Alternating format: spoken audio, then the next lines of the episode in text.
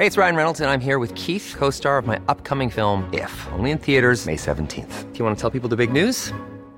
All right, I'll do it. Sign up now and you'll get unlimited for $15 a month in six months of Paramount Plus Essential Plan on us. Mintmobile.com slash switch. Upfront payment of $45 equivalent to $15 per month. Unlimited over 40 gigabytes per month. Face lower speeds. Videos at 480p. Active Mint customers by 531.24 get six months of Paramount Plus Essential Plan. Auto renews after six months. Offer ends May 31st, 2024. Separate Paramount Plus registration required. Terms and conditions apply if rated PG. Je comprends, ça nécessite un petit peu de concentration. C'est toi qui viens de dire ça, là Non, ça tourne. Et ses anus. On commence vraiment comme ça euh, Je sais pas.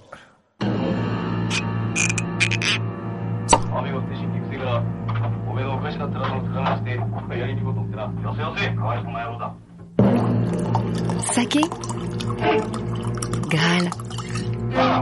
Saké Graal.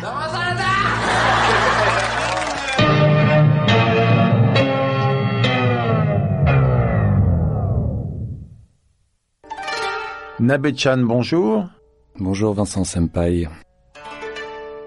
Comment ça se passe la Coupe du Monde de rugby au Japon et le saké? Genre, est-ce qu'il y a un saké spécial Coupe du Monde qui est sorti? Euh, c'est une très bonne question. Je saurais pas te dire, mais le sport le plus euh, pratiqué au Japon, c'est le baseball. Contrairement à la Thaïlande, c'est plutôt le baseball. D'accord. Et sinon Donc en fait, tu sais pas si jamais il y a eu un saké spécial Coupe du Monde de rugby. Voilà. Non, et je sais pas si ça a été le cas non plus pendant la Coupe du Monde euh, de foot. Comme moi, je m'intéresse pas au sport en général. C'est euh, Ah. en dehors du lever de coude, franchement. Les sports des champignons t'intéressent quand même. Non, ces sports-là, oui. Bah voilà. Nabet-chan, misérable vermisseau, essaie d'ouvrir un peu ton esprit. Je n'y manquerai pas. Mais ne suis-je pas là pour parler de saké? Tu as raison, mais tes connaissances et ton savoir de toutes choses ne doivent pas t'empêcher d'apprécier mon humour sophistiqué. Pardon, vénérable maître du podcast. Je vais m'esclaffer désormais à tous vos irrésistibles jeux de mots. Bien. Et puis mets-toi au rugby. Nous revoici avec Nabe-chan, de retour de je ne sais pas où encore, pour parler de saké. On a déjà parlé du Kenji, on a... Koji, Koji. Oui, du Koji, peu pas de importe. bêtises. On a parlé d'une journée type euh, à Sakeland. Et aujourd'hui, Nabe-chan, qui est un saké gaillard, va nous parler de quoi? On voulait pas parler d'eau aujourd'hui, mais ça paraît. euh, Façon catacombe? euh, non, non, de l'eau, de l'eau, parce que de l'eau, en fait. euh, Ah, de l'eau, on parle de l'eau. Mais il en faut, il en faut énormément. C'est pas stipulé sur les bouteilles, mais en fait, c'est l'ingrédient euh, le plus important. C'est pour ça que c'est liquide. C'est entre autres, ça aide. Si faisait du saké avec des cailloux, on le croquerait quoi en quelque sorte. Je sais même pas. Tu les sucerais plutôt. Ah tu non. sucerais le saké. Ah d'accord. Cependant, la matière solide, faut la rendre euh, quelque peu liquide. Là, je parle du riz, par exemple. Parce que tu continues à être sérieux malgré qu'on dise des conneries. Est-ce qu'un épisode sur l'eau euh, dans le saké, c'est excitant euh, comme un truc d'Agatha Christie par exemple? Écoute, c'est ouais, c'est excitant pour moi. C'est très excitant. C'est un peu comme le sport. Je dis ça, c'est par rapport à notre public, quoi. À quoi ils peuvent s'attendre dans un épisode sur l'eau dans le saké Quels sont les événements marquants On peut faire un espèce de sommaire un que peu pour faire de l'alcool, il faut essentiellement de l'eau. Ça peut paraître étrange finalement, non? Ah, j'en vois déjà deux qui se pignolent là-dessus. Tu veux qu'on parle de quoi alors exactement? Tu veux absolument savoir s'il y a du saké avec une étiquette rugby 2019 dessus, c'est ça? Pas du tout. Je veux me renseigner pour le prochain Je épisode. veux c'est juste essayer de savoir quels sont les faits marquants, les points d'intérêt du fait de savoir qu'il y a de l'eau dans le saké. Non, alors c'est pas le fait qu'il y ait de l'eau dans le saké, c'est à quoi va servir l'eau dans tout le process du saké, aussi bien dans une bouteille que autour. Euh, faut savoir que la spécificité de l'eau au Japon, c'est d'être euh, reconnue comme étant une eau assez douce. Et euh, l'eau au Japon a de l'intérêt par rapport à, enfin culturellement, tu le retrouves dans euh, dans la culture du onsen, tu le retrouves dans la culture évidemment du saké. Et pourtant, ce sont des gens qui boivent pas beaucoup d'eau. Et tu le retrouves dans la culture du soba aussi. Enfin, c'est des pans importants de l'identité euh, culturelle, gastronomique japonaise. C'est intéressant que tu me parles de l'eau euh, dedans, dehors, parce qu'en fait, on m'avait expliqué que les Japonais définissaient les objets euh, souvent non pas par ce qu'ils sont, mais par ce qu'il y avait autour. Un objet se définit pas seulement par ce qu'il est, mais Mhm. par tout ce qui l'entoure. Mhm. Est-ce que cette définition-là vaut un peu pour le saké aussi? Bah, en fait, à l'origine, tu établissais ta brasserie dans un lieu où il y avait une source d'eau sûre, stable pendant toute l'année pour pouvoir brasser. Donc, je sais pas si ça répond un peu à ta question, mais forcément, tu fais par rapport à un contexte, c'est-à-dire un contexte géographique, Le contexte géographique va forcément influer euh, sur la qualité de l'eau. Est-ce qu'elle va être chargée en tel et tel minéraux? Et les minéraux sont des nutriments en fait pour tes levures, donc sont indispensables en fait à la fermentation de ton saké, donc à la création de l'alcool. On en revient au sport. Pas seulement, hein, on revient surtout à la levure et euh, aux nutriments. Le sport dont on parle, donc le koji, n'est pas une levure. Tiens, petite interrogation écrite, monsieur Senpai. Oui. À quoi sert le Kenji Girac dans le saké, en dehors d'écrire des chansons qui te font saigner les oreilles Le Kenji la mama. La Kenji la mama. Les ouais. yeux de la mama. Ouais, c'est ça, les yeux de la mama. Le Kenji, c'est un peu les yeux de la mama du saké. C'est ce qui sert à euh, à démarrer la fermentation. Non. C'est ce qui sert à si si c'est ça. Non, non, non. Si. Non, pas exactement. Le riz ne contient pas de sucre, on va quand même pas refaire cet épisode. Et le koji te permet en fait de transformer une partie de l'amidon contenu dans le riz et d'autres choses en sucre fermenticible pour ta levure. Voilà. C'était ça que tu voulais dire? Bah, à peu de choses près. C'est-à-dire qu'en fait, si on met pas de koji, ça peut pas marcher. Ah, effectivement, euh, effectivement. C'est le démarreur quand même de l'affaire. Ah, ou alors tu passes par une autre technique et tu fais ce qu'on fait dans la bière, et tu maltes ta céréale. C'est une autre façon d'obtenir du sucre fermenticible. Hmm. Oui, bah du coup j'ai perdu ma, ma question. Ah oui, Hum, L'eau, non. non pas l'eau. Le- Sur ma définition de l'intérieur et de l'extérieur, c'est pas du tout ça. Je voulais pas en venir à est-ce que l'eau est potable autour des brasseries à, à saké, Mhm. mais c'est plutôt euh, qu'un objet ou un contenu, par exemple une bouteille de saké, pourrait se définir non pas parce qu'elle est en tant que bouteille de saké, mais parce qu'il y a à l'extérieur de la bouteille de saké. Tout objet se définit aussi par ce qu'il y a autour de lui, par exemple. euh, Oui, mais est-ce que cette notion un peu philosophique influe sur la fabrication du saké? Ouais, mais là, c'est moi, je reviendrais plutôt à l'idée de ce qu'une une chose faite avec une certaine philosophie ou énergie peut amener à provoquer autour d'elle. C'est absurde, mais une bouteille de villageoise et une bouteille de Nuit Saint-Georges vont peut-être pas évoquer la même chose selon comment ça a été fait et l'intention du coup qu'elle exprime. Moi, ce que je veux dire, c'est est-ce que c'est important? On l'a senti pendant toute la fabrication du saké, tous les rites, et on le voit dans l'imagerie, en tout cas quand on se fait du Japon.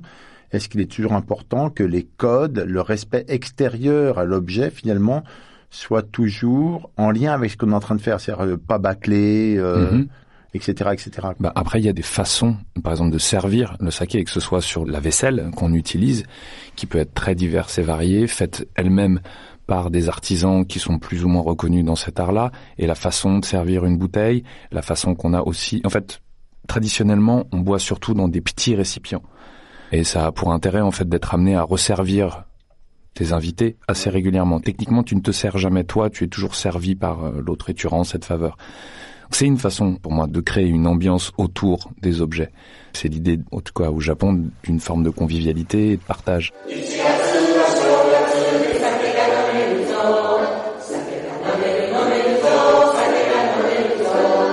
Donc, l'eau. L'eau est indispensable au saké. Tout à fait. C'est quoi les spécificités d'une eau à saké? Ce sont des eaux qui sont reconnues pour être essentiellement douces. Quand tu parles de douceur ou de dureté de l'eau, tu évalues surtout par rapport à sa quantité de... Calcaire. Alors, pas de calcaire, de calcium et de magnésium essentiellement. En France, on dit une eau dure, c'est une eau calcaire. Alors, effectivement, on dit que c'est une eau calcaire, mais c'est pas lié à la quantité de calcaire On dit que c'est calcaire, mais en fait, c'est autre chose qu'il y a dedans. Oui, enfin, pour moi, quand tu regardes le résiduel de minéraux contenus dans l'eau, tu sais, sur une bouteille, si tu regardes une étiquette, ils te mettent toujours le taux résiduel en milligrammes par litre. Une fois qu'en fait, tu as séché l'eau, quoi. Quand tu l'as fait évaporer, il reste juste les minéraux. Donc cette quantité-là, elle te permet de définir si ton eau est plus ou moins dure ou douce. Et les éléments principaux qui jugent de la dureté sont euh, calcium et magnésium.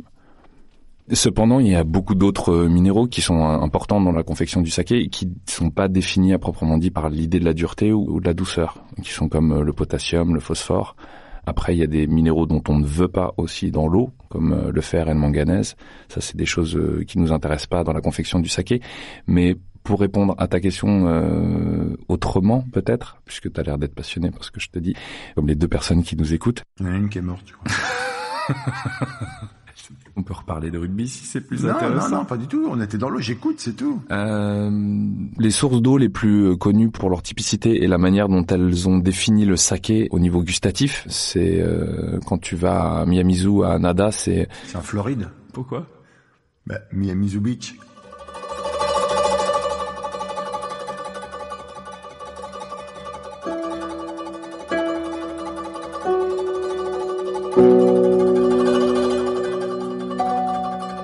T'es attaqué sur l'eau plus ou moins euh, dure.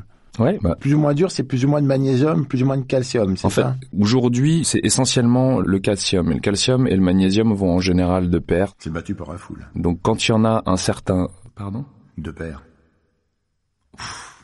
Oh là là, le poker, mais ça c'est comme le rugby, ça ne fait pas partie de mes compétences. Donc de l'eau douce, mais particulièrement douce. Alors, le Japon est connu pour avoir effectivement des eaux assez douces, euh, comparativement à ce qui existe dans le reste du monde. D'accord? Donc, malgré tout, au Japon, donc il y a forcément une autre échelle de comment l'eau est douce et comment elle est dure. Quand elle est très dure au Japon, elle est relativement douce quand même encore chez nous. D'accord? Par rapport aux eaux, ça, ça va je- je- Oui, je comprends. D'accord. Plus elle est douce, moins elle propose de nutriments à la levure dont on parlait tout à l'heure. Plus elle est dure, plus elle propose de nutriments à la levure. En sachant que le riz, lui aussi, propose d'autres nutriments, etc. Donc, dans le goût du saké, avant, on faisait pas de test. On n'avait évidemment pas de quoi euh, évaluer l'idée du dur ou du mou dans, Ouais. dans l'eau. Compliqué pour les jeunes mariés.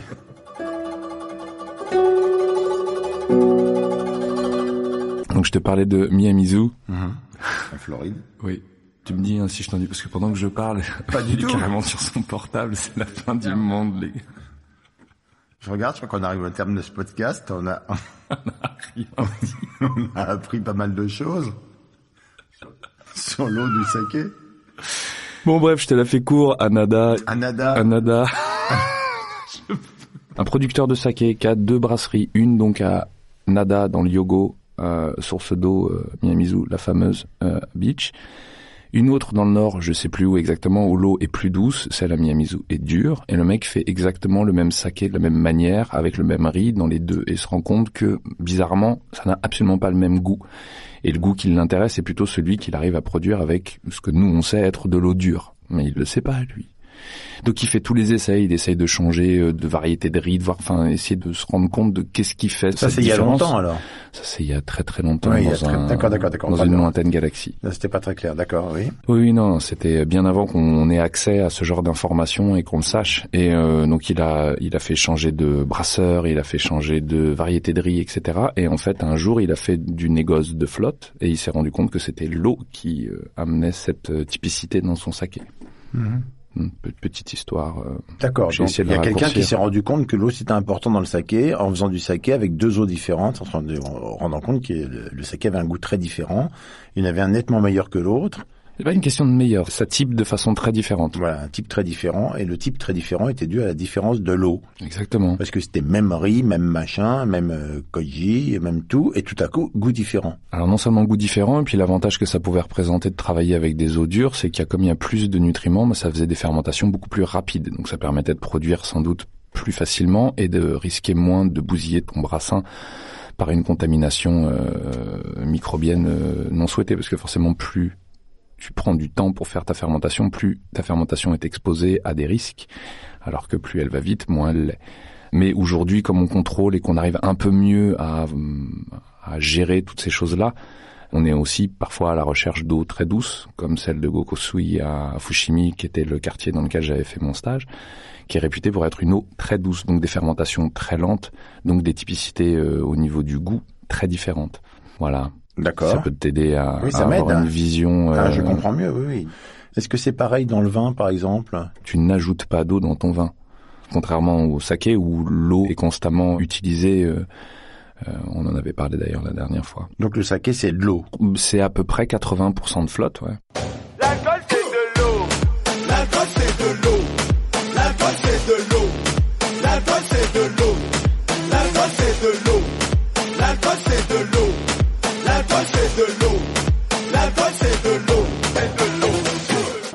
Saké, c'est 80% d'eau. À peu près, ouais. Et 20% de quoi, alors? Bah du reste. bah du riz par exemple, je sais pas, non? Non, non, oui, mais... Ah Non, mais Bah c'est de l'alcool. c'est de l'alcool. Bah oui. On parle toujours de degré d'alcool, mais techniquement sur une bouteille, c'est écrit en pourcentage. C'est un pourcentage par rapport à un volume. Une bouteille qui fait, enfin 100% de ton volume, donc ta bouteille contient, je sais pas moi, 12,5, 16% d'alcool. Donc le reste, Mm. c'est de la flotte. D'accord. Donc le saké, c'est 20%. Alors c'est 20%, sauf si tu ramènes encore de la dilution, mais euh, tout le monde fait pas des sakés à 20%. Après, tu as ce qu'on appelle aussi euh, dans les variations, ce qu'on appelle les genshu, qui sont des sakés non dilués après filtration. Donc là, tu peux être parfois à des volumes alcooliques de 20, 22. Après, les levures commencent à plus trop euh, supporter euh, le volume alcoolique, enfin d'alcool. Euh, après, tu peux même en faisant une non-dilution être suffisamment balèze pour réussir à faire un alcool qui soit à, enfin un saké à 16, 18% sans avoir eu à y rajouter de l'eau la suite. Et c'est plutôt bien qu'il soit à 16 Ou il faut qu'il soit à combien le saké en fait pour bien faire? Ben, pour bien faire, en général, tu le retrouves sur table entre 14 et 16 C'est ce qui fait qu'il est euh, facilement consommable. En plus, c'est pas un volume alcoolique très comparable à celui du vin. Bizarrement, un vin à 16% c'est souvent la garantie d'un gros coup de massue sur la tronche. Alors que la sensation de l'ivresse, parce que euh, on boit pas de l'alcool uniquement euh, pour le goût que ça a, en général on cherche aussi un peu une ivresse derrière. L'ivresse du saké est très différente de celle du vin. Et à des volumes alcooliques euh, comme celui-ci, ça fait pas du tout le même effet. La façon dont le corps accepte euh, le saké, en tout cas c'est ma manière de le ressentir, est assez différente à ce volume alcoolique que si je buvais du vin à 16%. C'est quoi la différence? Qu'est-ce qu'on ressent de différent en fait? Je trouve qu'il y a quelque chose de beaucoup plus euh, un peu planant. Je sais plus qui, euh, parce qu'il y a toujours quelqu'un qui a dit quelque chose sur quelque chose. Un japonais qui disait que c'était un peu comme planer à 2 cm du sol, d'être ivre au saké. Toi, ça te fait quoi le saké du coup? Ça me fait quoi le saké? C'est une très bonne question ça. Ça me fait plaisir. Mais je prends du plaisir avec le vin aussi hein, et la bière. Et en fait, quand les choses sont bien faites, j'y prends du plaisir. Euh, je trouve cependant dans l'ivresse, même si c'est difficile d'y amener une définition, que dans celle du saké et dans la culture du saké par rapport à l'idée du partage, même si euh, elle est pas si lointaine de celle du vin et, et de l'alcool en général. Je sais pas, c'est cet attrait pour cette culture. Il y a une manifestation à travers le saké qui est vraiment propre à ce pays contrairement au vin qui est beaucoup plus euh, globalisé et, euh, dans le monde, je pense qu'il doit y avoir un pan euh, culturel qui favorise dans mon ivresse du plaisir.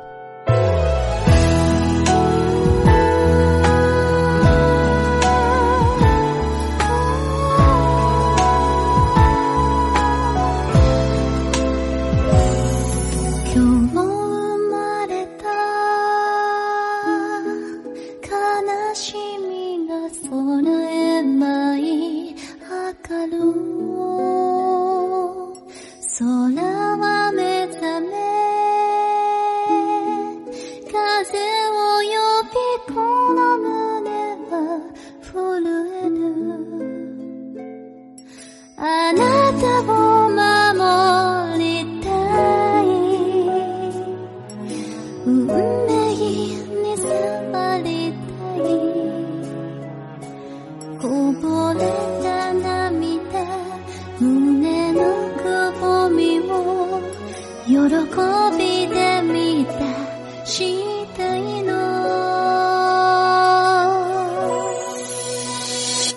qu'il y a à dire sur l'eau alors?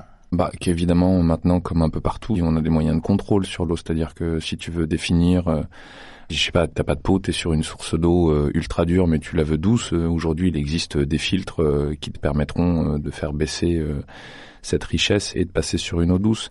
Qu'est-ce qu'on peut dire d'autre sur l'eau? Bah, comme je te disais, c'est un élément culturel en dehors du saké qui est hyper présent. Je veux dire, le onsen, par exemple, au Japon, c'est une culture de bain public qui est extrêmement euh, ancrée euh, dans le quotidien des Japonais. Et euh, l'eau d'un onsen et d'un autre onsen va se ressentir en termes de sensation, c'est-à-dire que la sensation aqueuse que tu as en bouche quand tu bois du saké, elle va être déterminante aussi par rapport au plaisir que tu prends. Là, on n'est pas à proprement dit dans le plaisir gustatif, mais on est dans le plaisir de la sensation.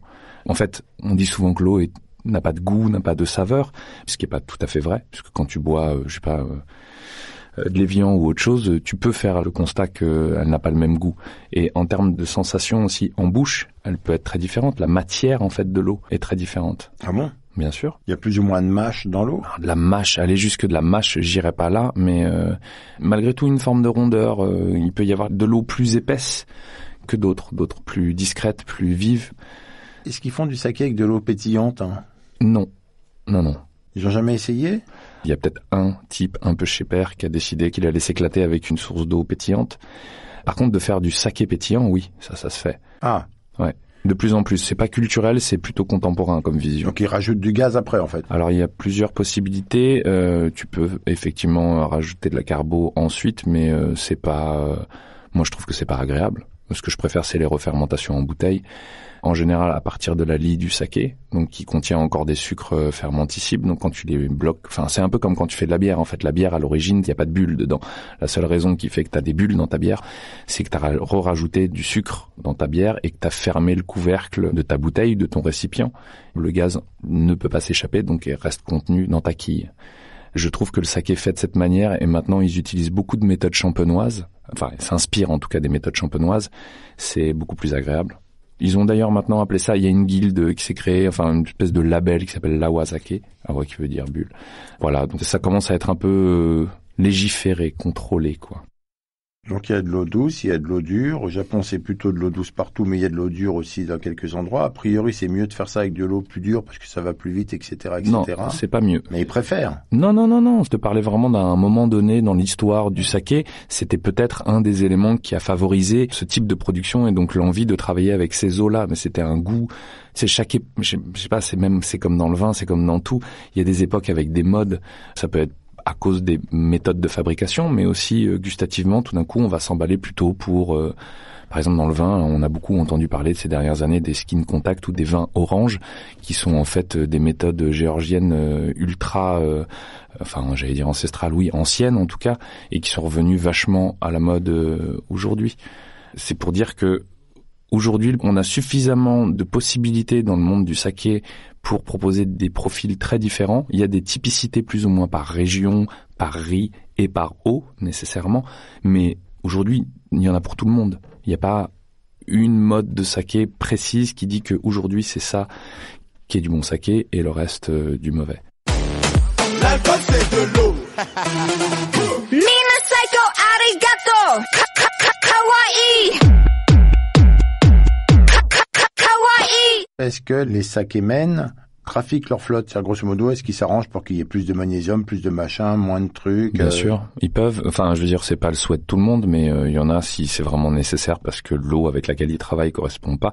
Euh, rajouter des minéraux ou en filtrer, c'est une chose qui se fait, oui, bien sûr. Donc ça, c'est dans le respect des choses ou est-ce que c'est une espèce de déviance? Écoute, en fait, j'ai l'impression qu'on inscrit toujours le Japon uniquement dans la tradition, comme si c'était un peuple qui n'avait pas non plus évolué avec ses traditions. Faut pas oublier que la tradition, c'est aussi une chose qui peut, et je trouve que c'est ce qui se fait de plus en plus aujourd'hui avec les nouvelles générations, parce que c'est pas que des vieux japonais qui font du saké. Il y a un moment, euh, les générations se renouvellent, et il y a des jeunes gens qui arrivent avec des visions euh, un peu plus contemporaines. Donc, on a accès aujourd'hui, comme dans tout l'agroalimentaire, à des outils qui permettent de contrôler un peu mieux certaines choses. Tout dépend du degré euh, avec lequel on, l'utilise, mais euh, ça me paraît pas invraisemblable d'extraire naturellement certains minéraux pour les réintégrer dans une eau. Après, euh, s'il fallait passer par un process, euh, je sais pas, un raffinement à l'uranium pour arriver à obtenir euh, plus de magnésium dans ton saké, oui, là, ça devient très contestable euh, comme euh, méthode, mais je connais pas ça. Pourtant, c'est ce qu'il faut comme uranium là-bas. Bon, bref, on va pas rentrer sur le sujet du nucléaire. Mais il y a de l'eau dans le nucléaire aussi. Bah, tu m'étonnes, quand il y en a plus, euh, ça fait boum en général. Hmm, ouais.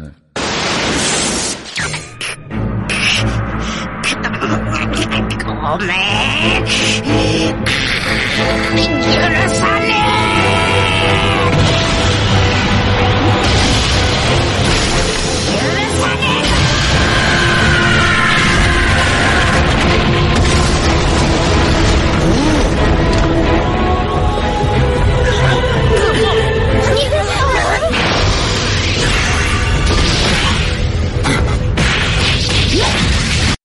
Qu'on peut dire d'autre sur l'eau, Nabe-chan? C'est pas mal déjà euh, ce qu'on s'est raconté sur l'eau avec le peu d'intérêt que ça a l'air de susciter euh, chez les gens qui nous écoutent pas. Est-ce qu'il y a des goûteurs d'eau de saké Alors, tu sais comment c'est j'adore parce qu'en fait t'as toujours quand même une question assez pertinente. En fait, quand tu vas visiter une brasserie de saké, en général on commence souvent par te faire goûter l'eau avec laquelle on brasse le saké. Donc c'est vraiment une importance fondamentale. Ah, mais bien sûr. Moi, j'ai eu visité des sakagura où on te présente le puits, donc la source d'eau euh, avant de la goûter, comme étant effectivement un lieu clé, enfin même un lieu central. C'est d'ailleurs le puits est souvent lui-même euh, physiquement placé au centre euh, de certaines Sacagua. Ouais. C'est dans ce sens-là que je m'inquiétais des trafics. Je me disais, tiens, il y avait peut-être une forme de respect, euh, justement, du puits, de l'endroit où on Ah, est, tout à fait, etc. ouais.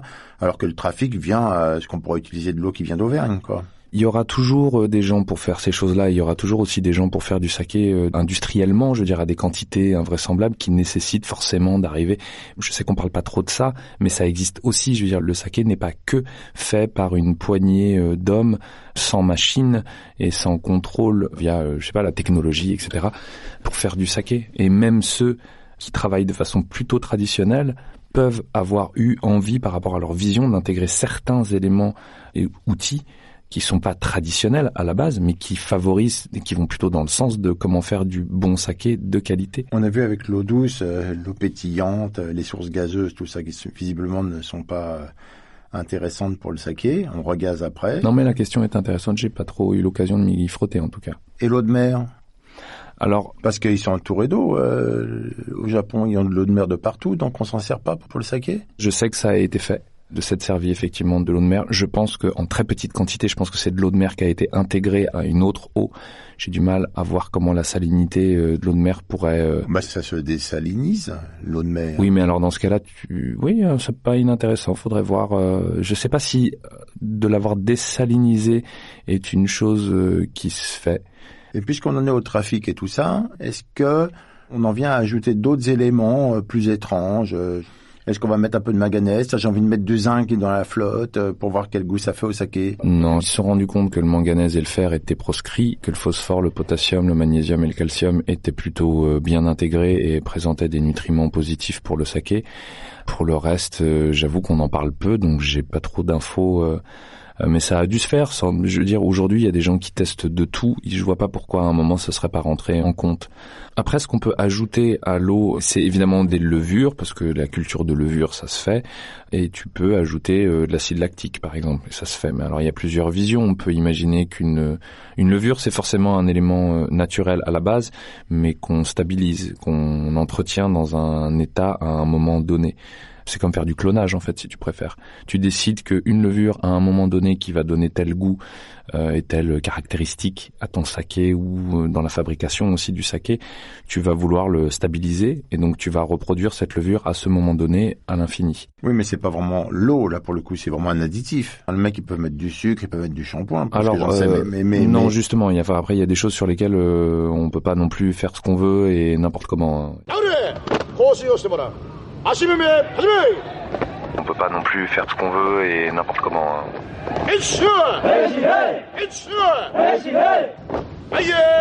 Le prix de l'eau euh, vient principalement du transport de l'eau. Est-ce que les, toutes les brasseries de saké sont toujours au-dessus de sources et de puits C'est-à-dire qu'ils prennent l'eau là où ils sont? Essentiellement, à, j'imagine à 90%, c'est comme ça qu'une une brasserie se crée. Et est-ce qu'il y a clairement étiqueté d'où vient l'eau qui est dans le saké? Par exemple, euh, comme on dirait chez nous, un saké d'Auvergne, euh, voilà, parce que c'est près de telle rivière, etc. quoi. Eh ben, écoute, on sait toujours la régionalité euh, d'un saké, l'endroit où il a été produit. Oui, étrangement, euh, sur la liste des ingrédients contenus dans le saké, l'eau n'en fait pas partie. Et pourtant, c'est l'élément principal. Donc, c'est peut-être une chose un peu plus euh, secrète et gardée euh, précieusement euh, par ceux qui le font. Je sais pas si les analyses d'eau sont disponibles au public, tu vois, par exemple, sur euh, qu'est-ce que contient cette eau plus qu'une autre, même si on sait qu'elles sont souvent euh, douces, dures.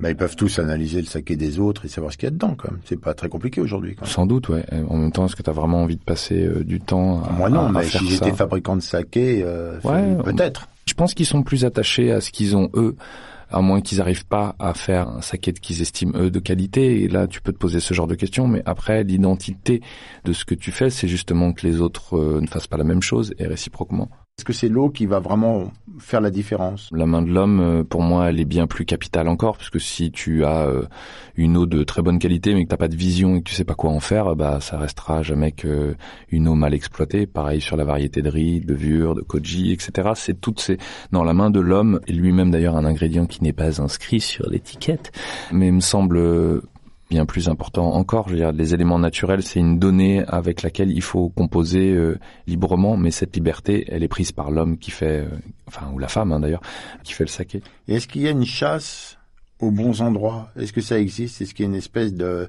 de course au bon placement de brasserie? Au préalable, les gens se sont établis à des endroits parce que il y avait donc oui, en ce sens totalement, mais plus aujourd'hui puisque ce sont pour la plupart des brasseries qui existent depuis plusieurs siècles.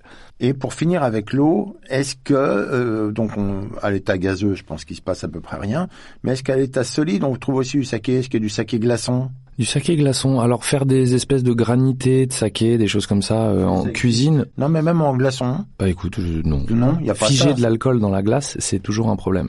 Faire de la glace à l'alcool, par exemple, ça tient pas. Faut trouver des gélifiants, des choses qui permettent de faire tenir euh, l'alcool avec l'eau. Et est-ce sinon- que ça se boit très très froid comme la vodka? Givré, non. Froid, enfin non, je te dis non. Il y a beaucoup, beaucoup, beaucoup de températures possibles dans le saké, allant du froid au chaud, euh, à température ambiante. Le froid est plutôt conseillé sur les aromatiques qu'on appelle les ginjo, donc les ginjo, dai ginjo, qui sont des aromatiques assez délicates, tendance fruits exotiques. Ça, en général, c'est plus appréciable froid, surtout qu'une fois chauffé, c'est plutôt des choses qui tendent à disparaître. Sur justement, par exemple, des sakés assez riches, comme ceux qu'on aurait fait avec l'eau de Miyamizu euh, Beach, là, on est sur des températures euh, de chauffe plus accessibles. Enfin, pour revenir sur le froid, oui, euh, le saké froid, ça se boit, pas givré comme la vodka.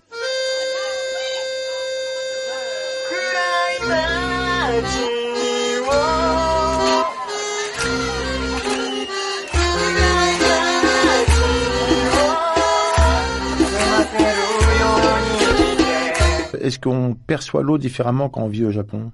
On a vu que là qu'il aurait tombé un typhon quand même sur la tête, donc ça c'est régulier. Mhm. Et puis l'eau qui vient des vagues aussi, finalement, avec les tsunamis. Il y a beaucoup de précipitations au Japon, donc les gens ont beaucoup de parapluies. Euh, le parapluie est une chose euh, assez intégrée par tout le monde et t'en trouves à peu près partout si jamais euh, t'as pas déjà le tien.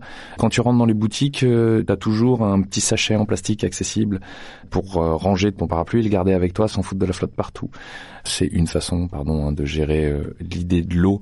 Euh, au Japon. Et apparemment, ils ont creusé très très profond sous Tokyo pour permettre euh, justement une régulation de l'eau, des égouts et de pluie. euh, donc c'est un réseau assez unique, je crois, euh, pour une aussi grosse ville en termes de gestion d'eau. Mais là on parle de quelque chose de relativement récent. Mais le Japon a quand même dû vivre, vu sa situation géographique, dans la flotte Mhm. très longtemps. quoi. Est-ce qu'on ressent ça dans la culture? Est-ce que le saké est une espèce de revanche prise sur ce qui leur tombe sur la tête en permanence quoi? Je, je sais pas si c'est une revanche, mais je sais juste que par exemple à Yakushima, qui est une île tout au sud, euh, qui est supposée être l'endroit où il pleut le plus au Japon, ils disent qu'il pleut euh, 366 jours par an. Après, la revanche, euh, je saurais pas te dire. Euh, je pense que la revanche, elle est plus euh, palpable avec leur façon de faire du whisky, d'avoir envahi le marché international sur les whiskies de qualité, en sachant que l'eau dans le whisky, de la même manière, a une importance capitale. Très bien, eh bien merci Nabechan. Merci à toi. Diane ou Diana, ça veut dire alors, donc Diane et Diana, ça veut dire alors, salut. Comme ça? じゃあね。また連絡するね。うん、わかった。じゃあね。バイバイ。バイバイ。 Ça va, tu t'es pas endormi aujourd'hui Non, non, non, là je résiste. C'était l'eau dans le saké. Et on se retrouve un peu plus tard pour parler d'autre chose du saké. Alors je sais pas quoi pour le coup. Bah, je suis content de savoir qu'on va se retrouver. je pensais Pourquoi qu'après on un va parler épisode de comme quoi, ça, alors je sais pas, qu'est-ce que là, là, t'es là de putain. putain, putain. Bon, on en goûtera, tiens. Ouais, eh ben voilà, On va goûter des sakés. très bien. Dégustation de saké la prochaine fois.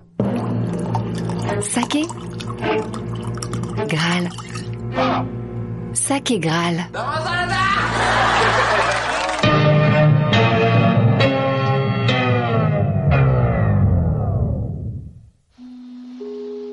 C'était une émission du Poste Général. When you make decisions for your company, you look for the no-brainers. And if you have a lot of mailing to do, stamps.com is the ultimate no-brainer. It streamlines your processes to make your business more efficient, which makes you less busy. Mail checks, invoices, legal documents, and everything you need to keep your business running with stamps.com.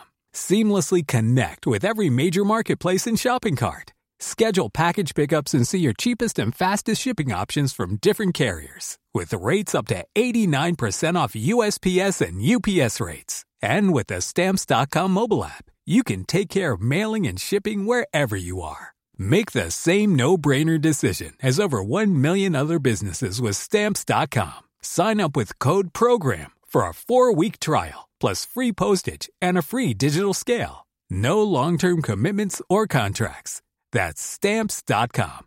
Code Program.